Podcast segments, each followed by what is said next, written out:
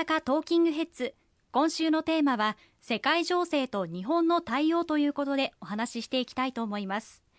まずはトルコ・シリア地震についてです。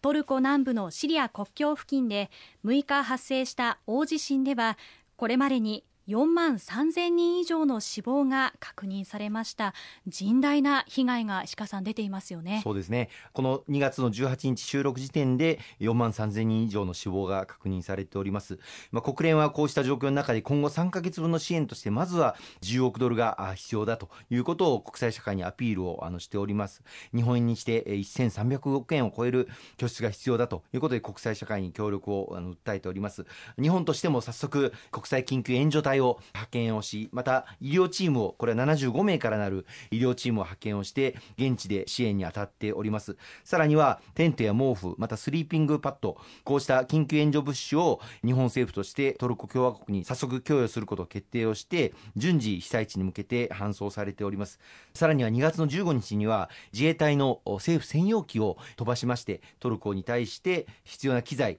例えば医療資機材であれば入院ベッドとか手術台とか簡単なあの移動型のクリニックを現地に派遣をしてこうした医療チーム隊員が使えるような機材を整えて現地で活動をサポートをしております。また医療チーム隊員、まあ、75名と言いましたけれどもこうした隊員が生活できる環境も整えなければいけないということでテントとか発電機とかベッドとか、まあ、宿泊できる場所も十分にありませんのでこうした隊員の生活環境を整えるための資機材も政府専用機で送っているところです。こうした政府の取り組みを全力で後押しをしていきたいと思思っておりましてまず公明党としてはトルコの皆様にこうした被害を受けた方々への支援に使ってもらいたいと義援金を東京のトルコ大使館に届けさせていただきました。山口代表とそして山本かなえ参議院議員私石川博隆でお届けをさせていただいたところでございます。今後とも継続をしていきたいと思いますね。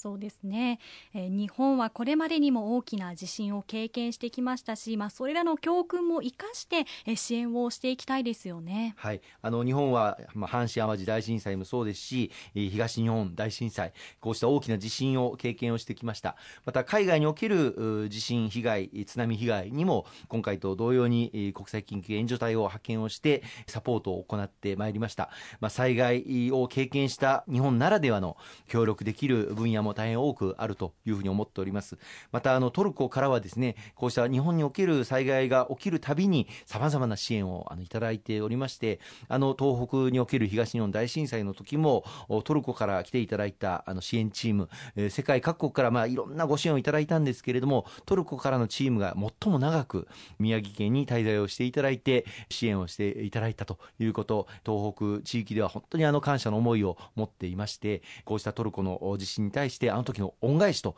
いう思いでさらに支援をしていきたい募金活動を展開していただいている方々も大変多くあのおられます。こうしたお一人お一人のお気持ちをですねトルコの被災者の方々にお届けできるように私どもも橋渡し役を担っていきたいと思っています。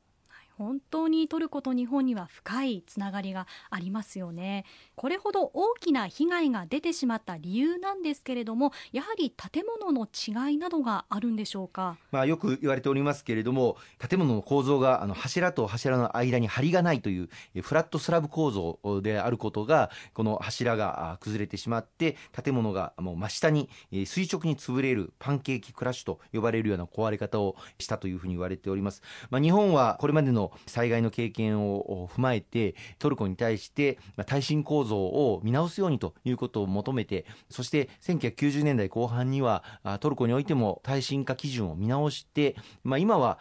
比較的地震に強い構造の建物が増えていると言われているんですが今回地震が起きた場所ではそうした建築基準が見直される前に建った建物が大半であったということ。また建築基準が見直された後も違法建築が実は残念ながら続いていた場所もあった。ということが大きな被害に結びついているというふうに言われております。まあ、いずれにいたしましても現地は大変寒い地域でございます。また多くの子どもたちも含めて避難所にま逃げ込んでいる状況でありまして、まあ、日本政府もテントとかを大量に送付しておりますけれども何百万人あるいは何千万人という避難されている方々の支援にはまだまだ足りていない状況がありますのでさらに支援を強化していく必要があるというふうに訴えてまいりたいと思っております。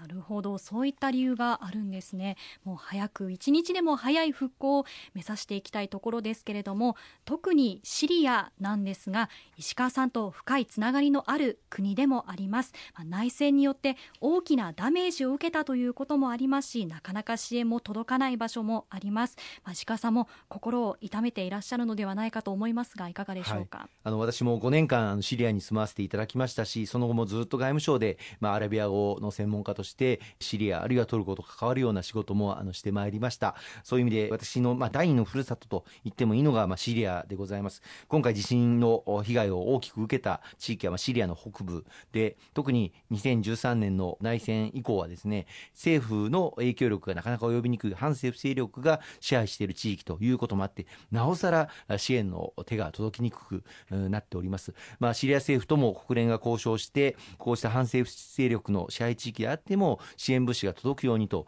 まあ、ゲートを開けてくれるような協力は得られているようですけれども、まあ、ただでさえインフラ等整っていない地域でありますので今後二次被害三次被害が出てくることが大変懸念されますね。そうですね、え支援に関してなんですが先ほど石川さんもおっしゃいましたが公明党にトルコ・シリア地震支援 PT が設置されまして、え座長は番組にも出演いただきました。経験があります。山本かなえさん。そして石川さんも事務局長として全力でバックアップをしていくということですよね。はい、あの山本かなえさんも元外務省の職員でトルコ語の専門家としてトルコでまさに勤務をした経験があります。あの私の知る限りトルコ語が堪能な国会議員というのは公明党の山本かなえ参議院議員だけだというふうに思いますし私もあのシリアで5年間勤務をさせていただいた経験がある、まあ、この2人がしっかり責任を担って今回のトルコ・シリア地震の支援を力強く後押しをしていきたいというふうに思っておりますまた各地域で募金活動もあの展開している、公明党の県本部もありましてそういったところでのご協力もいただけると大変ありがたいと思います。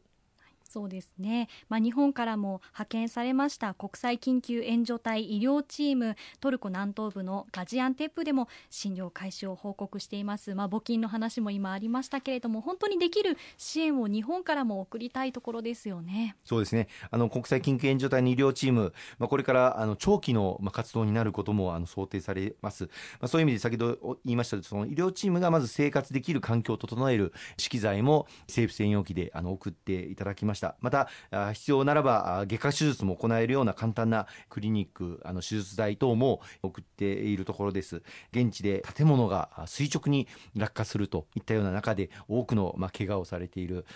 また重症な患者さんもいらっしゃるというふうに思います。そういった中で一人でも多くの命を救うべくこの医療チームの活動に期待をしたいと思いますし我々も彼らのサポート後方支援にはなりますけれども日本政府の取り組みを後押しをしていきたいと思います。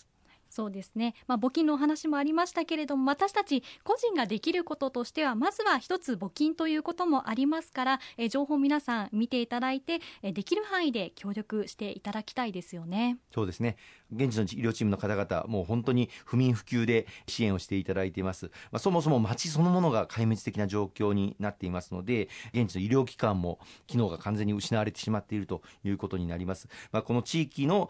町の、まあ、これから復旧のステージに入ってこようかというふうに思いますのでそういったことへの、まあ、復旧復興を見据えた支援も日本政府として力を入れていかないといけないなと思いますね。わかりました。ありがとうございます。後半も引き続きお伝えしていきます。